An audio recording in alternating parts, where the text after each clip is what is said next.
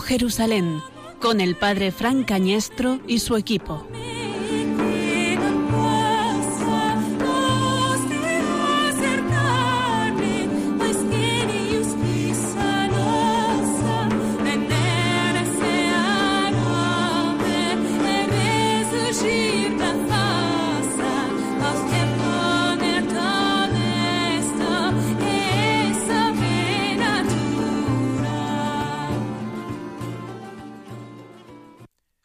También José, que era de la casa y familia de David, subió desde la ciudad de Nazaret en Galilea a la ciudad de David, que se llamaba Belén, para inscribirse con su esposa María, que estaba encinta.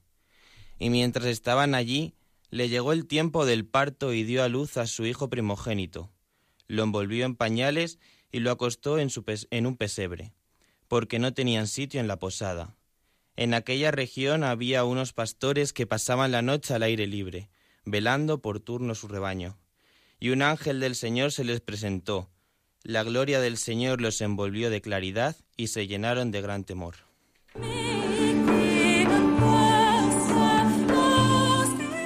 También nosotros en esta tarde hemos sido envueltos por esa luz maravillosa de Cristo, luz de los del mundo, luz de los pueblos, y somos transportados por estas ondas de Radio María a Jerusalén, a la Tierra Santa, para pisar con nuestros pies, para contemplar con nuestros ojos, para palpar con nuestras manos, para entrar en la luz de Cristo que se apareció desde la Tierra Santa a todos los hombres para mostrarnos su luz, para que vivamos como hijos de la luz e hijos del día.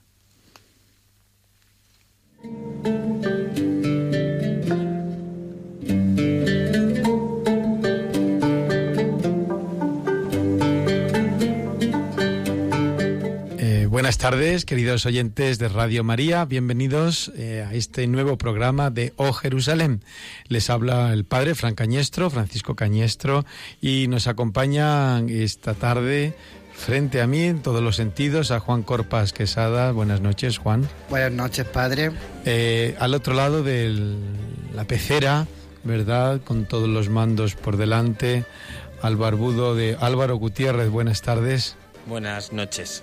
Buenas tardes, noches, muy bien, bienvenidos. Pues con este equipo y pues Claudia que está al otro lado de las ondas, eh, que nos va a acompañar, Claudia que es consagrada, eh, vamos a tratar de llevaros o conduciros a todos vosotros, oyentes de O Jerusalén, aquí en Radio María, por la tierra de Jesús, por el quinto Evangelio.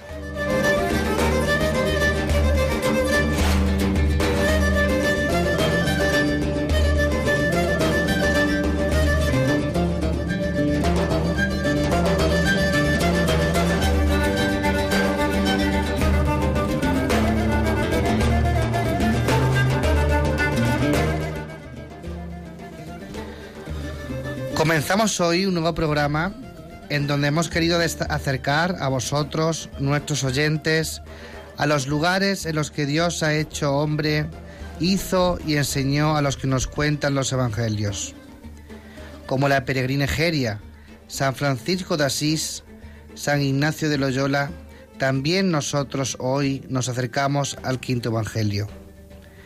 Esta peregrinación radiofónica continúa esta temporada para que todos los amigos de Radio María tengan la oportunidad de acercarse a Tierra Santa.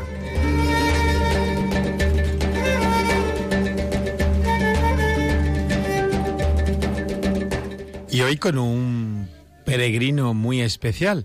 Esta tarde vamos a esbozar, a intentar eh, esbozar al menos eh, un peregrino muy importante para la historia de la Iglesia, un peregrino ilustre, un peregrino único, un peregrino que nos ha legado de su conocimiento de la Tierra Santa una herramienta preciosísima que casi todos nuestros oyentes conocerán. Este peregrino es Ignacio de Loyola.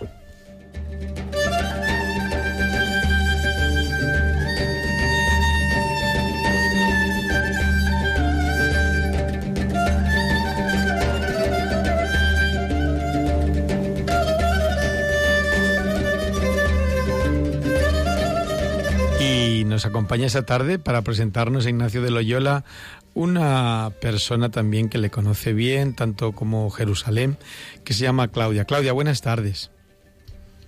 Claudia está al otro lado de las ondas. se nos ha perdido, se nos ha caído Claudia, ¿no? De las... Eh, a ver si nos oye.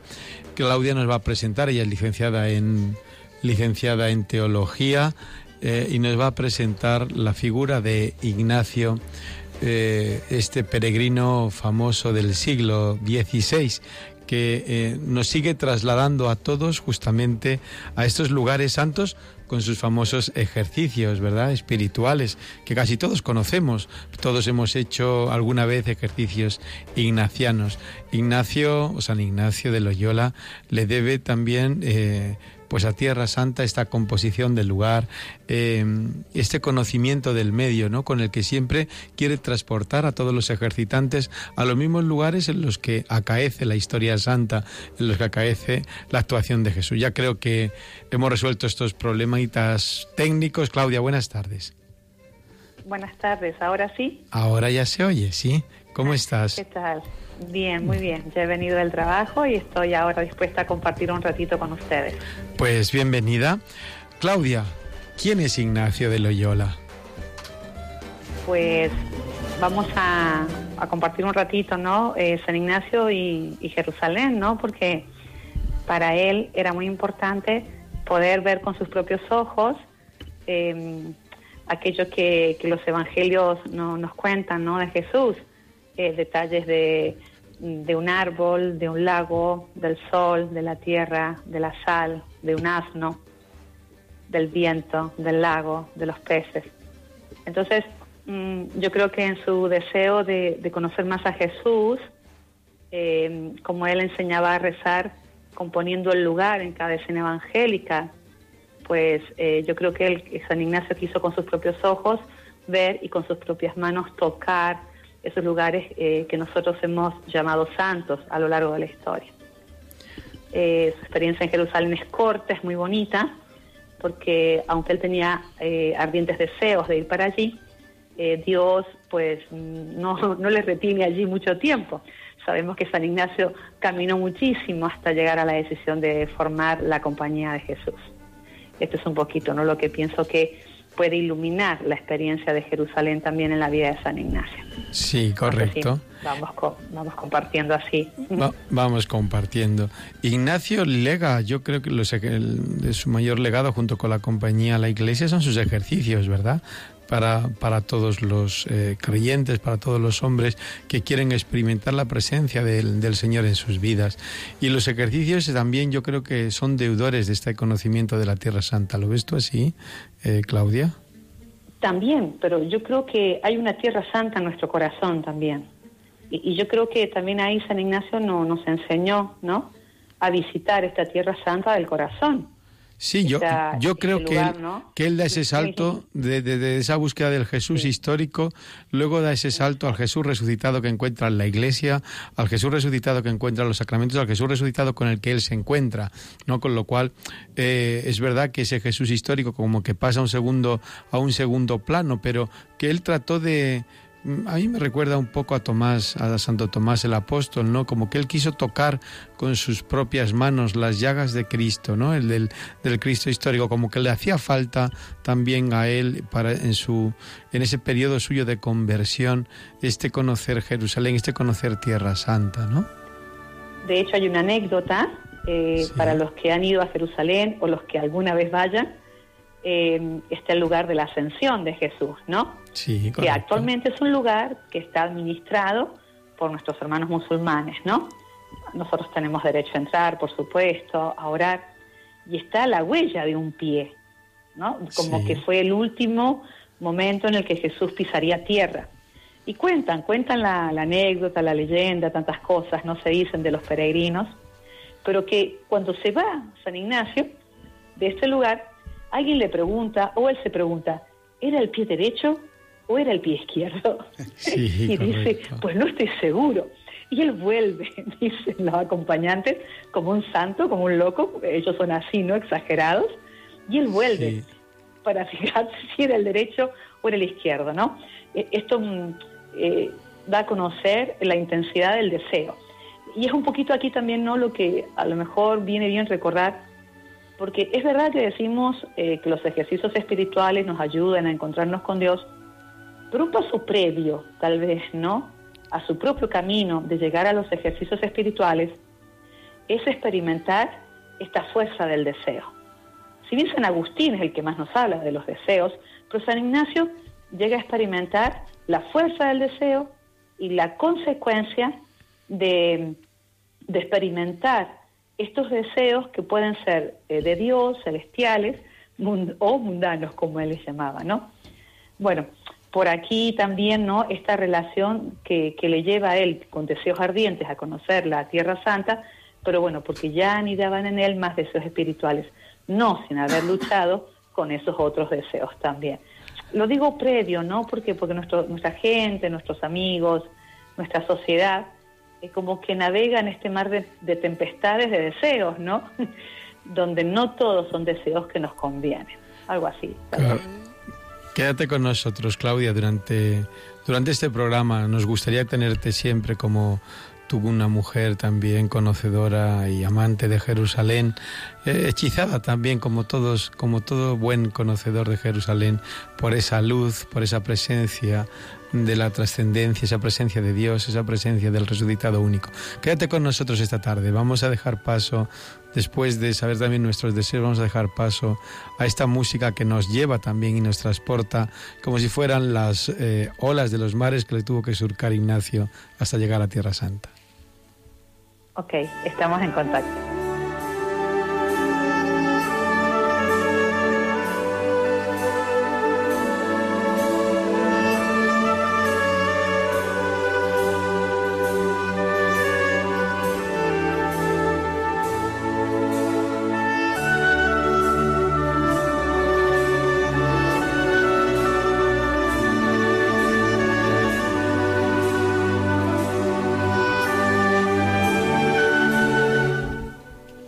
Buenas tardes, Claudia. Soy Juan Corpas. ¿Qué tal estás?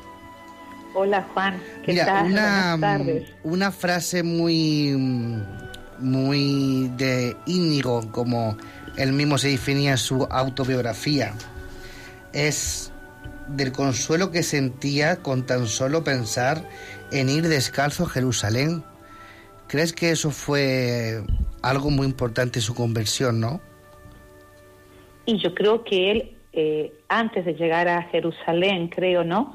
Es cuando él hace eh, ese voto de elegir más pobreza que riqueza, más humillación que gloria, ¿no? Entonces, yo creo que ahí, entre la imitación de Cristo y, y el deseo de ser santo, sí creo que tiene que ver el imitar la entrada a Jerusalén en humildad, como él decía. Como había entrado Jesús en humildad, él también quería entrar así, descalzo y pobre. Yo creo que sí. No sé lo que tenía en su corazón, pero puede sí, tiene relación. De hecho, él, entra así, ¿no? Esto era, bueno, todos, todos los peregrinos en realidad entraban, ¿no? De esa forma, de esa manera, ¿no? Sí. Era, era curioso porque Ignacio de Loyola cuando estaba en Tierra Santa se escapaba eh, las medidas de seguridad en aquel entonces, no ahora, en aquel entonces eran muy estrictas, los, los occidentales, los peregrinos, eh, pues tenían, corrían un grave riesgo con su vida. Entonces Ignacio se escapaba del convento de los franciscanos, desalojaba, el superior tenía que estar completamente pendiente de él, mandarle siempre a alguien para que no fuera a sufrir nada, ¿no? Para que no fuera a sufrir ningún percance, porque repito, la vida peligraba en aquellos momentos de la dominación musulmana, en aquellos momentos en los que aún la Jerusalén no conocía las murallas de Sulimán, mal llamado o llamado, conocido como el Magnífico.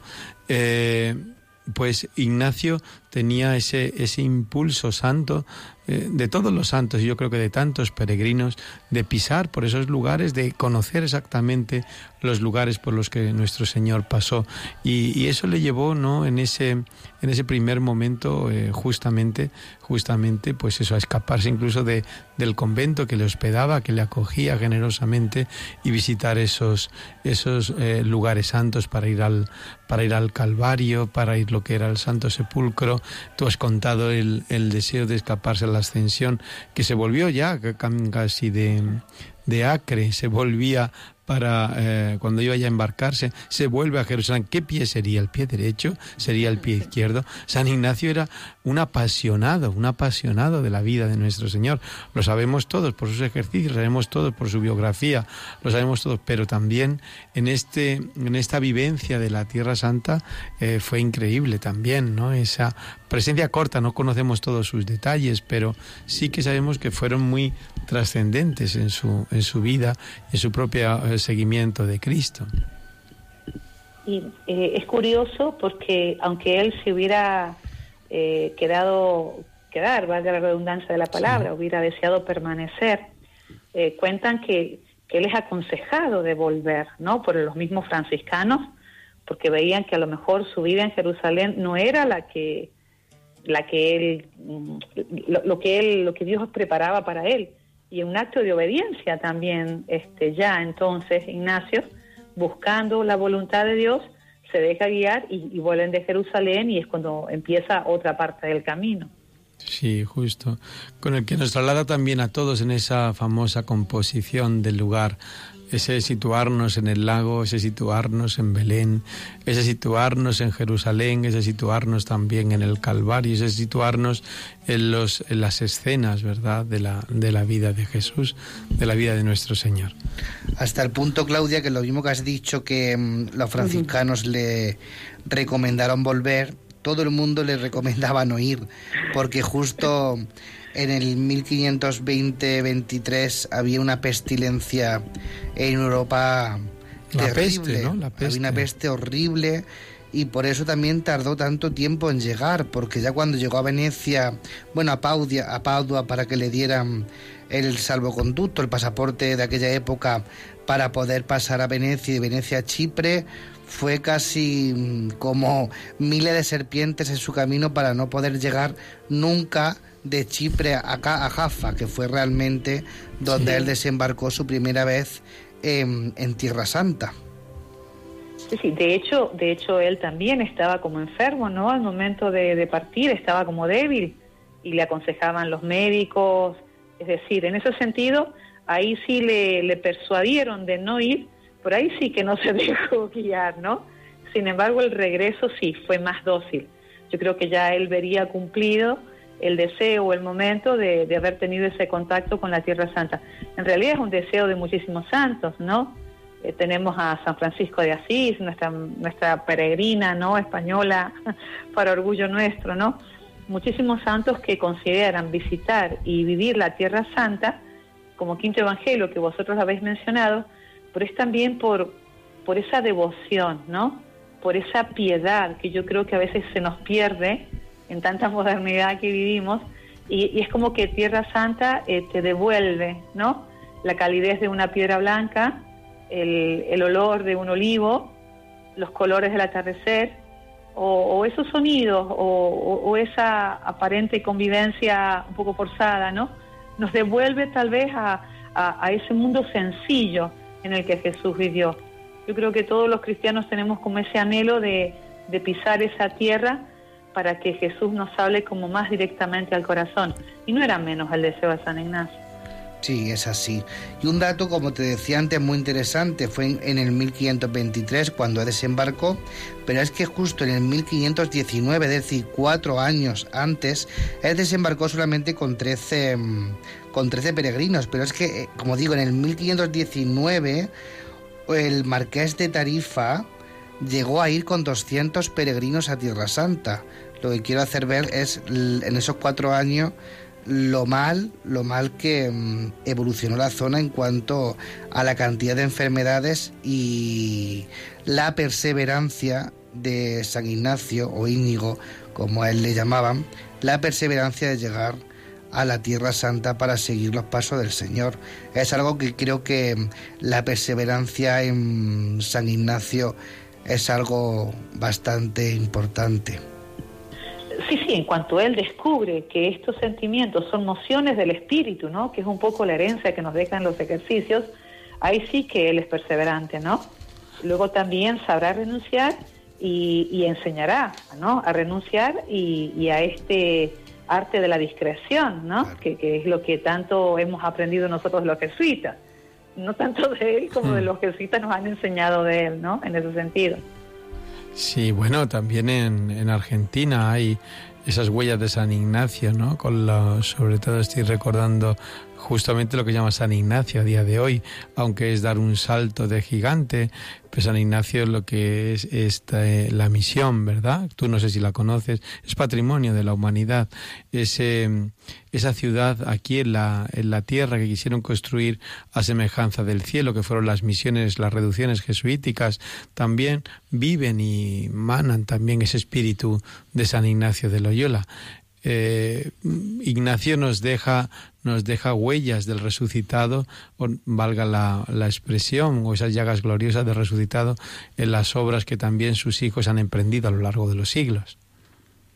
Y es que, y es que lo que está claro es que sí, sí, eh, Ignacio eh, siente pasión por hablar de, de este Señor resucitado, ¿no? Por predicar, por contar, después que descubre que en el alma eh, la salvación, después que descubre de que el único, la única alegría que permanece, según su propia experiencia, es la de Jesús, o sea, está clara eh, esta índole misionera que él le da a su, a su compañía, ¿no? Es decir, eh, contemplando un poquito ya la obra que realiza y que se gestiona y que se afirma desde Roma, sí. eh, es decir, más de mil ya eran antes de él morir y no, y no sé si más de 20 países donde él ya había enviado de dos en dos, es decir, literalmente, siguiendo el Evangelio, ¿verdad? Hay que ir y predicar. En ese sentido, el todo para gloria de Dios, a mayor gloria, aunque que lo van a tomar muchas congregaciones, que, que, que va a ser mucha, muchos pilares de espiritualidad para muchas congregaciones posteriores, es este gran deseo encausado solo para que Dios sea más conocido, más amado, más obedecido. Claro, Argentina no se salva, gracias a Dios. Nosotros tenemos allí en el norte una gran tradición, una gran herencia, ¿no? Sí. Y, y, sobre todo esta, este contacto con lo real, tal vez, ¿no? Que es lo que también equilibra, eh, armoniza y estabiliza, tal vez, ¿no? A la orden de los jesuitas, salvando, ¿no? Salvando todos los, los inconvenientes que puede, pueda tener la vida religiosa consagrada actual. Este moverte en el límite, moverte en la frontera, moverte en la periferia, como lo dice Papa Francisco, pero es porque en la realidad, en el hondón de la vida, en esas piedras que él quería tocar, es donde Jesús sale, ¿no? Es donde Jesús está, donde el reino se juega. Yo creo que este, este toque de la realidad también es un gran aporte de, de San Ignacio. Por eso la composición del lugar, por eso el ver los lugares santos, ¿no? El poder situar lo más posible y de la manera más real posible a un Cristo resucitado viviente de un reino concreto, ¿no? Tal vez todo esto que, que, he compartido ahora al final se ha mezclado, pero yo creo que es un poco la unidad que él establece y es la unidad que, que nosotros recibimos ya como riqueza de los que los, que, los jesuitas ya han administrado, ¿no? Y Claudia, ¿qué piensa usted cuando, imagínese, nos ponemos, en, nos ponemos en situación de que llega San Ignacio al cenáculo del Monte Sion, que es tradicionalmente el primer lugar donde comenzaban todas las peregrinaciones latinas cristianas, donde y le dijo al amo de la casa, dijo Jesús, el maestro te pregunta, ¿dónde está la sala en la que voy a comer la Pascua con mis discípulos? Y él os mostrará una gran sala en el piso de arriba, sí, arreglada ya sí. con almohadones, prepararla allí. La verdad que son escalofriantes estas palabras del Evangelio de Lucas, cuando realmente sí. Llegas hoy al cenáculo y desgraciadamente es un espacio abierto mmm, donde realmente los cristianos pues nos sentimos realmente un poco fríos porque tenemos que tra transportarnos dos mil años antes si queremos realmente sentir lo que ocurrió allí tanto la última Pascua, la Pascua de Jesús como Pentecostés. Ignacio de Loyola conoció no el, cenáculo que nosotros conocemos, había una gran basílica en aquel entonces a la que él asiste a la misa y desde allí va a lo que es el Santo Sepulcro, eh, paga sus siete ducados de turno, pero conoce el cenáculo eh, como no como nosotros lo conocemos, sino convertido en basílica. Te dejo con la pregunta de Juan, perdona Claudia. No sé, No sé, la verdad es que yo no sé que cómo lo habrán vivido, que porque tu pregunta, Juan, concretamente es... Eh, ¿Cómo crees tú que se sintió ah, San Ignacio cuando llegó al primer lugar realmente? Porque Jaffa, bueno, llegó a Jaffa, es un puerto.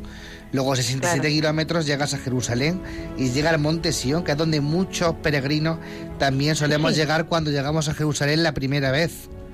¿Cómo te sientes tú? Porque tú también conoces el cenáculo, tú también conoces el monte Sion cristiano, eh, tú también eres esa peregrina de la historia que nos une con Ignacio, que nos une con Francisco, que nos une con Egeria, que nos une con Cristo en ese encuentro de los lugares santos, de ese quinto evangelio. El, cenáculo y tú. Sí. Bueno, eh, yo confieso que siendo tracción más por el Santo Sepulcro, ¿vale? Es decir, esa ha sido más... Sí, tú eres más, más moderna, más moderna. No, no, lo sé, Eso no ya, lo sé. Yo ya lo dice Santa Elena. Santa Elena le quita la primacía al cenáculo y se la da justamente al sepulcro. Entre otras cosas, por los obstinados obispos jerosolimitanos que los quitó a todos Santa Elena y entonces quitando esa primacía. Pero bueno, perdona, Claudia, que te haya interrumpido una vez más.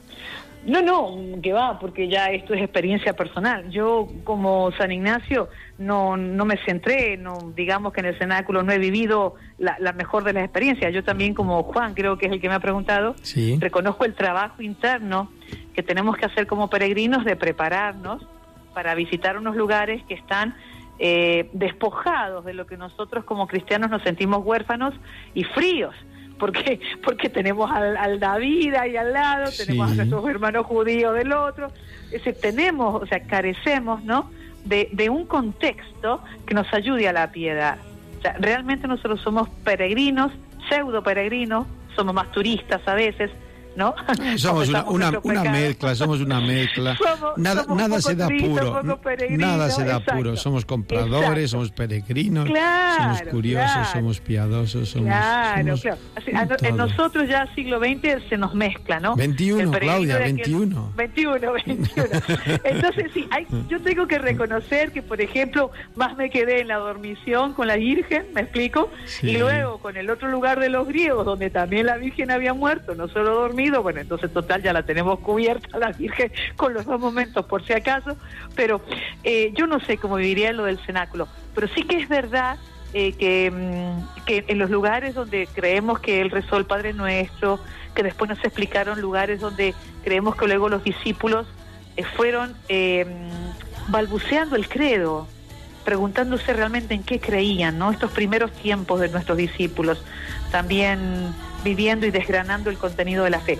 Eh, para mí ha sido más fuerte el Santo Sepulcro. No sé cómo viviría San Ignacio en el cenáculo. La verdad es que no, no, eso sí que no, no, lo he pensado. Eh, vamos a quedarnos ahora con nuestros oyentes un ratito, un ratito en el cenáculo también, preguntándole o diciéndole con Pedro, yo iré contigo hasta el fin de tus días, yo estaré contigo todos los días y diciendo, ay Pedro, Pedro, antes de que el gallo cante. Situémonos también en el cenáculo nosotros con María, la Virgen, como no, dejándonos lavar nuestra suciedad por el, por el propio Señor, ¿no? Eh, haciendo nuestro el, el mandamiento del amor y con María también expectante en la oración acompañando a los apóstoles.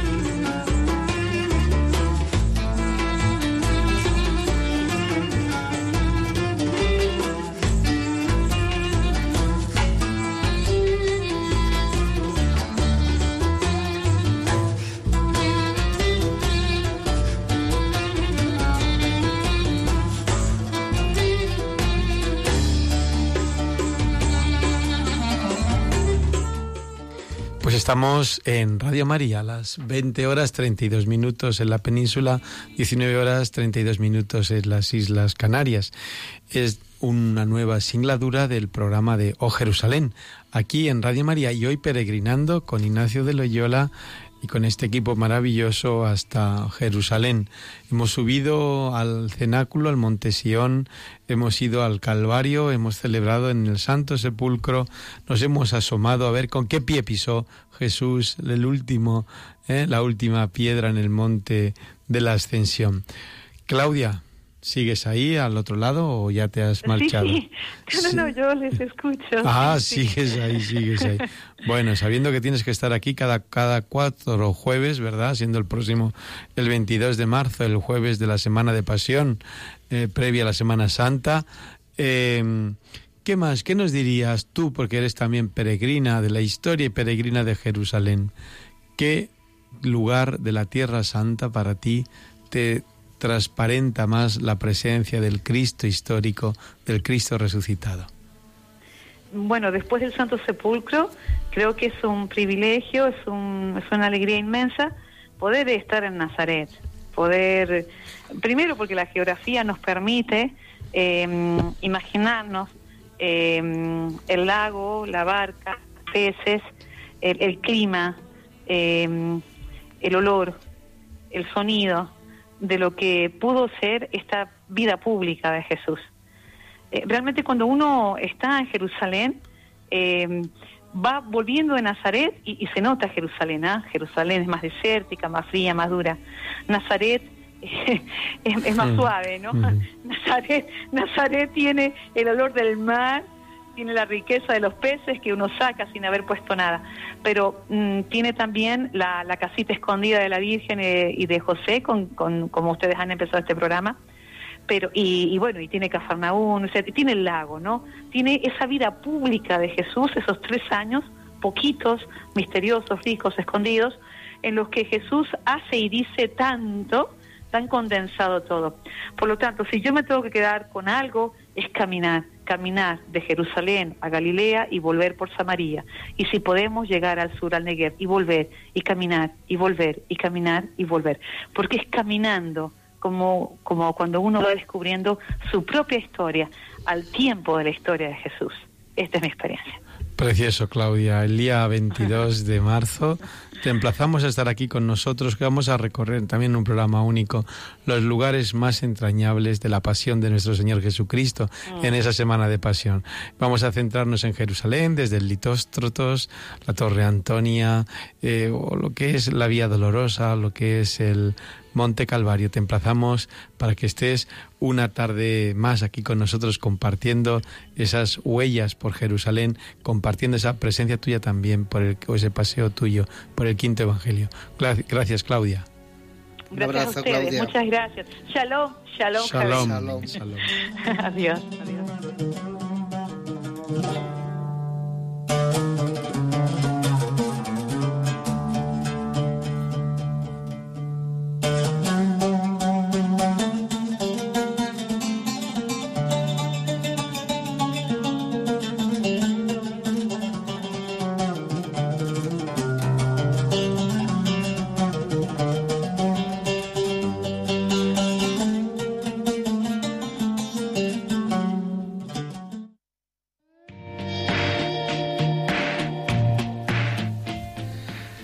Buenas tardes, buenas tardes Fernando, lo tenemos al otro lado.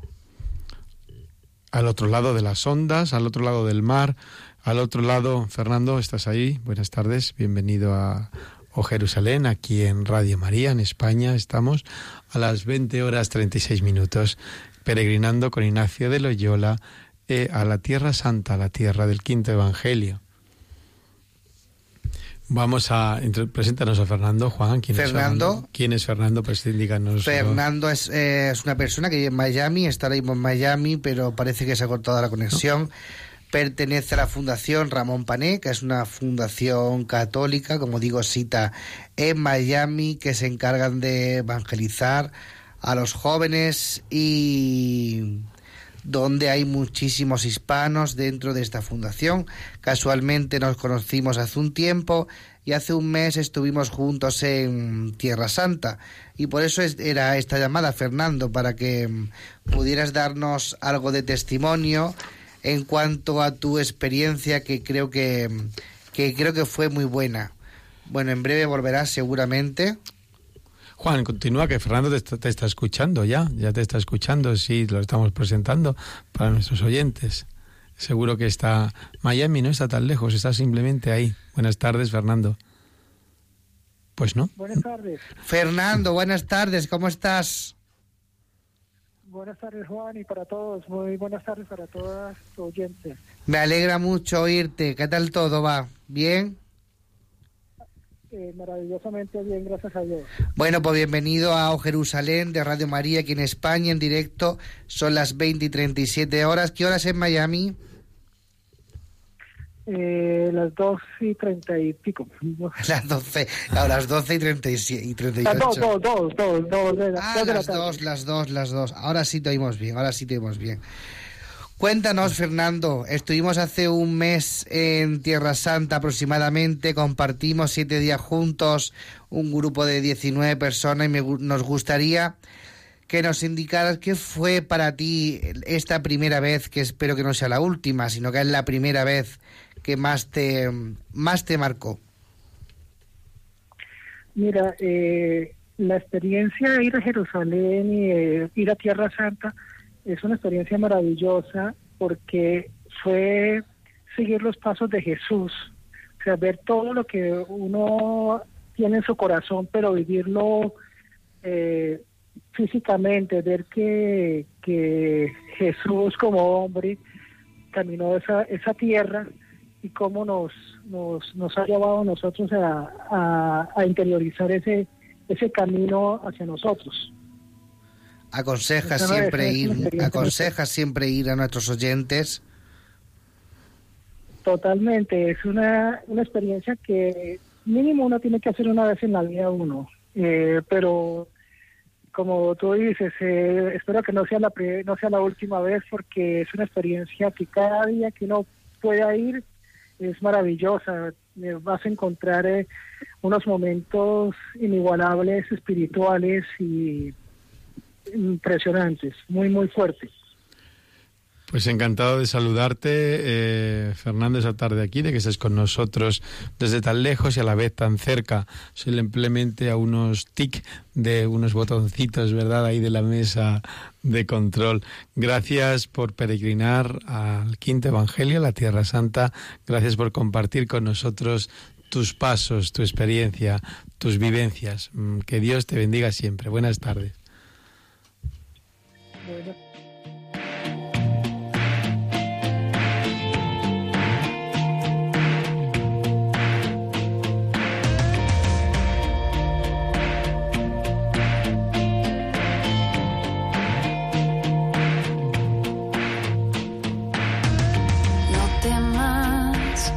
Estoy contigo y de tu lado nunca me alejaré.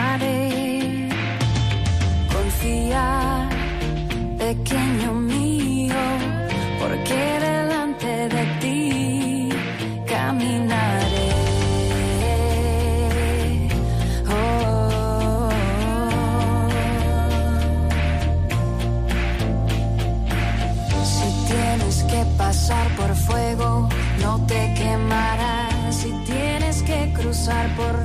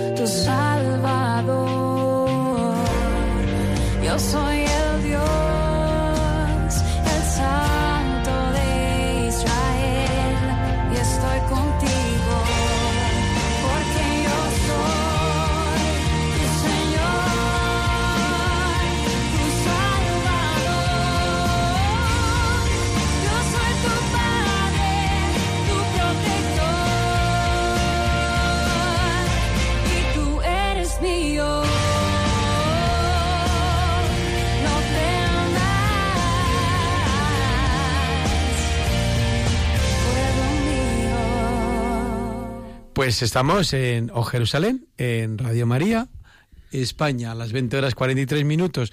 Y entre las noticias de la Tierra Santa, hoy vamos a destacar pues que la JMJ de Panamá va a tener un millón y medio de rosarios Made in Belém. Son nada más ni nada menos que un millón y medio de pequeñas cruces de madera, 81 millones de cuentas para ensamblar en 750 kilómetros de hilo elástico y 800 personas de Belén implicadas en ello.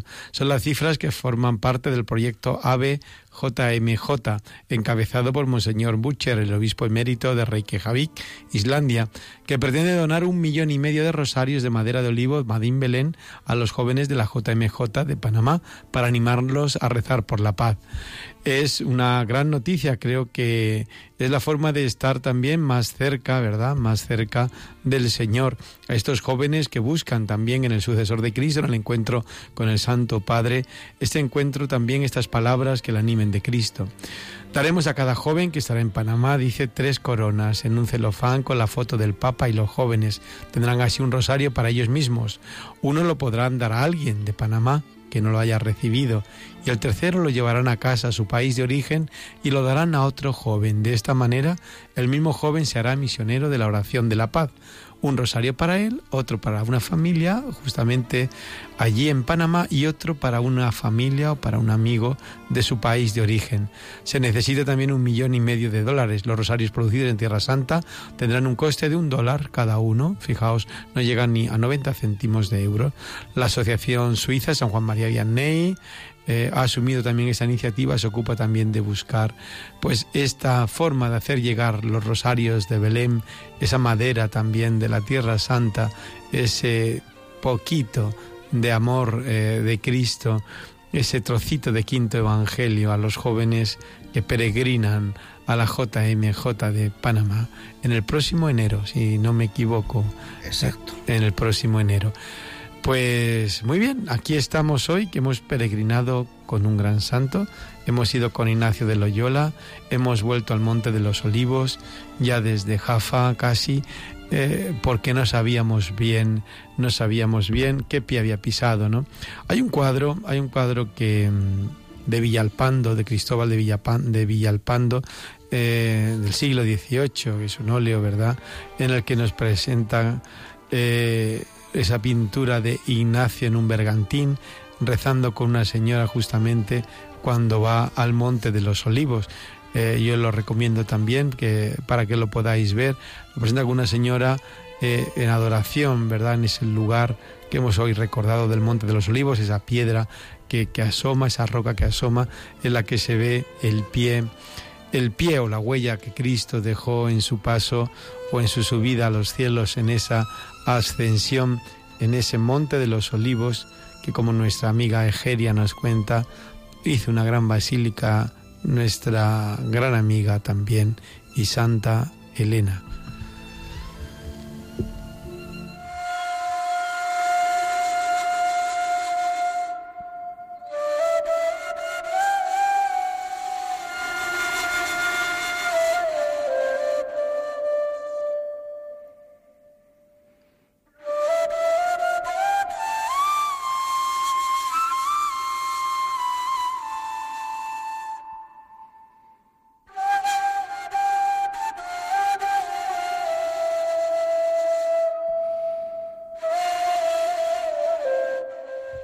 Y al otro lado del teléfono está Marcos de la LIM. Buenas tardes, Marcos. Buenas tardes. Has peregrinado a Tierra Santa recientemente, ¿no es así? Sí, he peregrinado a Tierra Santa hace unas semanas con, con los amigos, con los hermanos míos sacerdotes y con Juan Corpas, un amigo mío. Sí. Cuéntanos tu experiencia tras las huellas de Jesús. ¿Qué, qué esperabas? ¿Cómo te imaginabas Tierra Santa y qué te has encontrado? Pues para mí ha sido una, una gracia muy grande el, el, poder estar en Tierra Santa. Eso antes de nada, ¿no?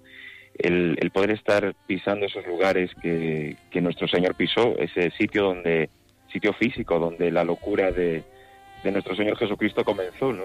la redención.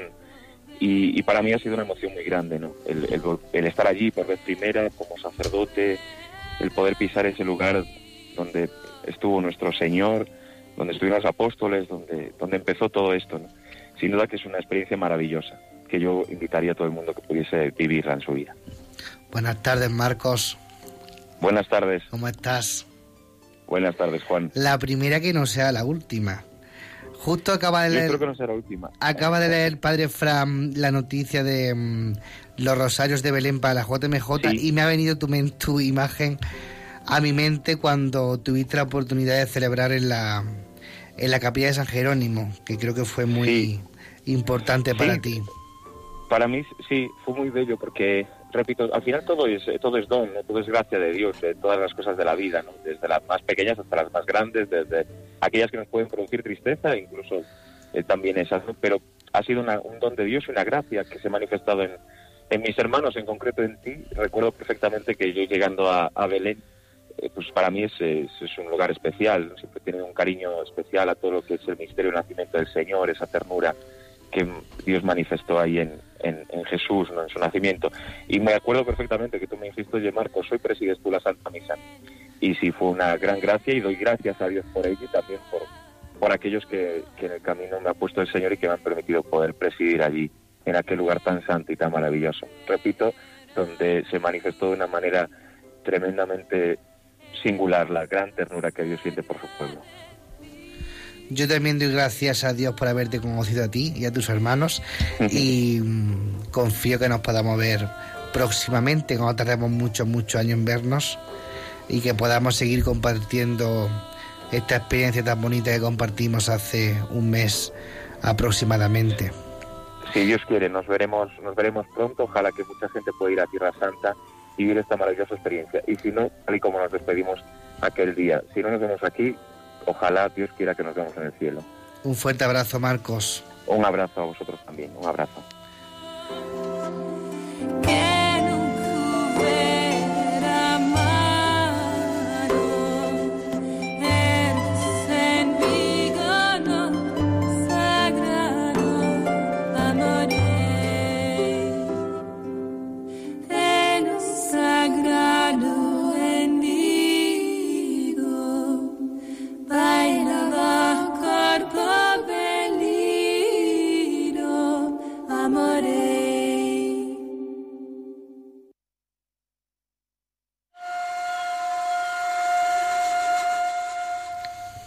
Radio María o Jerusalén, les habla el padre Francañestro a las 20 horas 51 minutos para despedir este programa en el que hoy hemos peregrinado pues hasta la Tierra Santa, hasta este quinto evangelio con Ignacio de Loyola, con Íñigo de Guipúzcoa, en, en esa búsqueda de Cristo, en ese deseo de conversión continua.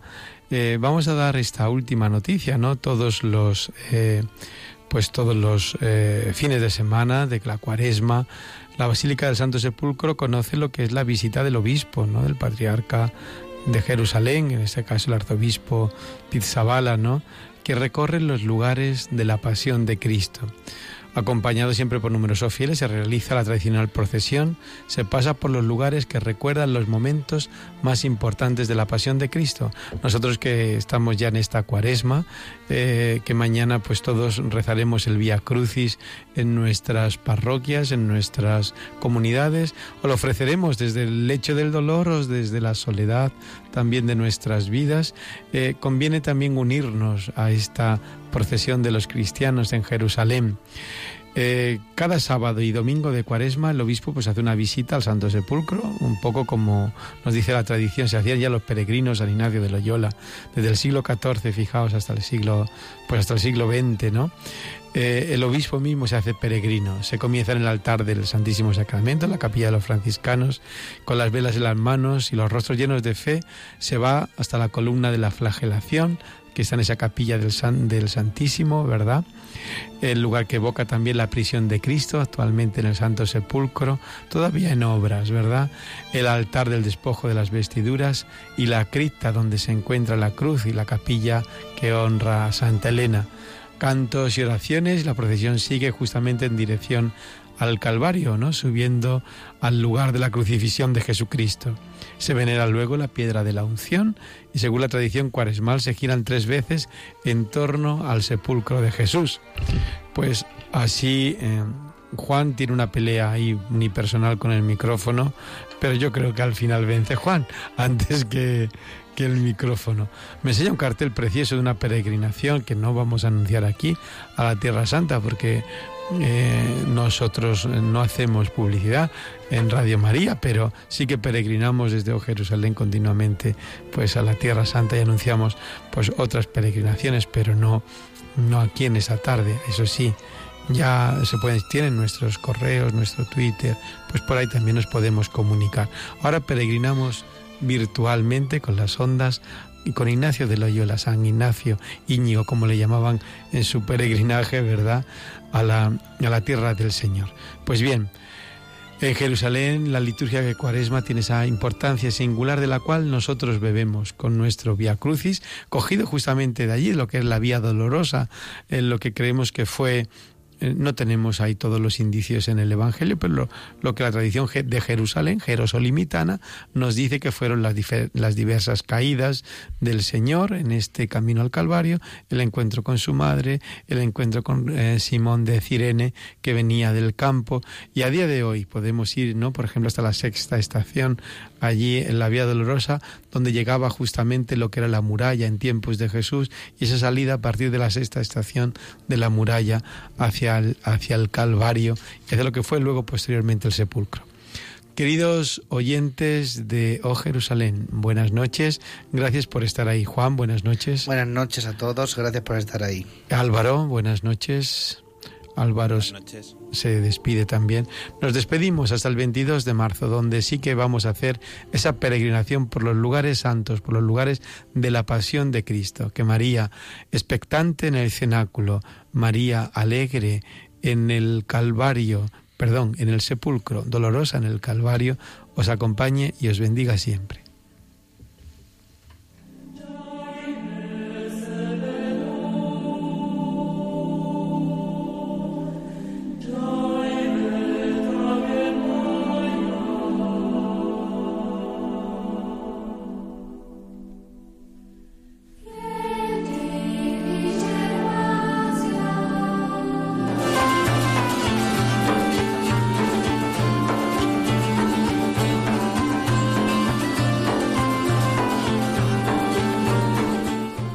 Escuchado Oh Jerusalén con el padre Frank Cañestro y su equipo.